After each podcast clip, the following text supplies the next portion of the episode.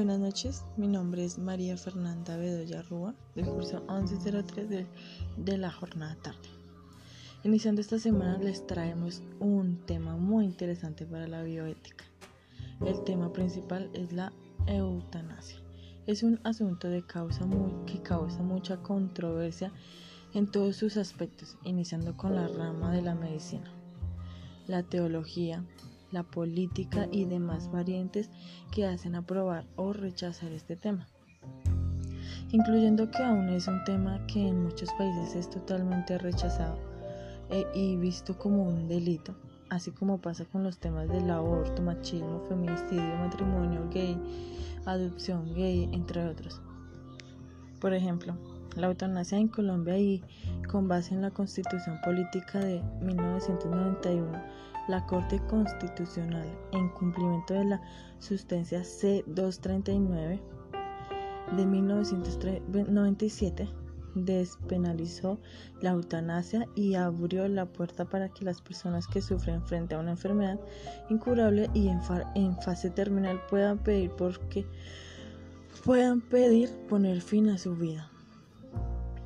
Cabe aclarar que es, es, aprobada bajo ciertos parámetros establecidos en la Constitución, pero por el lado religioso, en especial la Iglesia Católica, está completamente en desacuerdo con esta decisión, porque para ellos nadie tiene derecho a quitarle la vida a otro ser humano y tú debes vivir hasta que Dios te da la vida. Por, por consiguiente, el gobierno antes de aprobar esta ley tuvo miles de debates pros y en contra.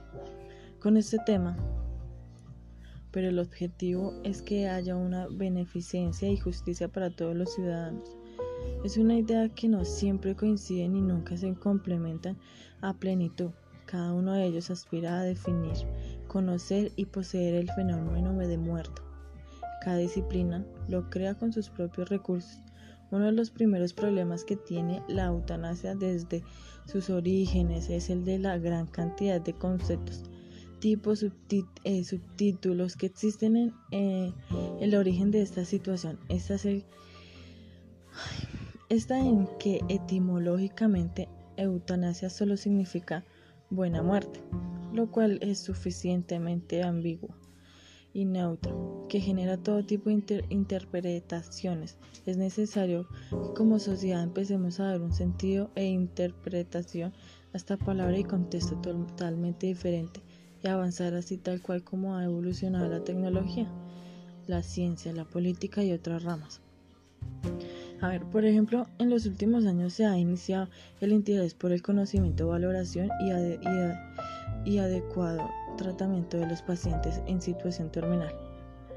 Son numerosas las publicaciones que abordan, que abordan el tema.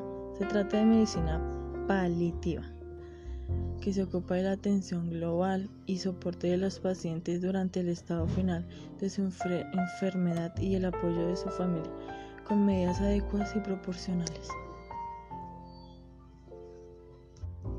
Proporcional a la situación clínica real del paciente. Sin acordonita ni tampoco prolongar el proceso de la muerte, las decisiones tomadas o por tomar ante la ley tienen que abordar que esta es una decisión del más del paciente, su familia y médico que de personas ajenas como por ejemplo vecinos, presidentes, concejales, amigos, entre otros. Pues quien, pues quien sufre realmente y vive el proceso en la misma, es la misma persona o personas que toman, piden y toman estas decisiones. Cabe aclarar que este es un tema muy debatido y aún no es aún no es el final, sino al contrario, hasta ahora es el inicio de una decisión y una ley que podría ser o no aprobada en otros países. Para, para realizarlos dejo con una pequeña pregunta para que reflexiones. Piensen y debatan con sus amigos, familia, conocidos, con el que usted quiera. Aquí viene la pregunta. Si somos libres según la Constitución y tenemos libertad de expresión, género y demás, y también se destaca en la Constitución los derechos de como persona tenemos, tenemos o no derecho a morir y de tener una enfermedad terminal con digna tranquilidad y poco dolor. Nos deben o no dar libertad de escogiencia de nuestra muerte o la de ser querido. ¿Debemos o no pelear por este derecho? En una próxima emisión podremos debatir este tema juntos. déjanos tus comentarios en nuestras redes sociales y pronto realizaremos nuestra próxima emisión. Hasta pronto. Les recuerdo quien les habló fue María Fernanda Bedoya del curso 1103. Muchas gracias. Que pasen muy buena noche.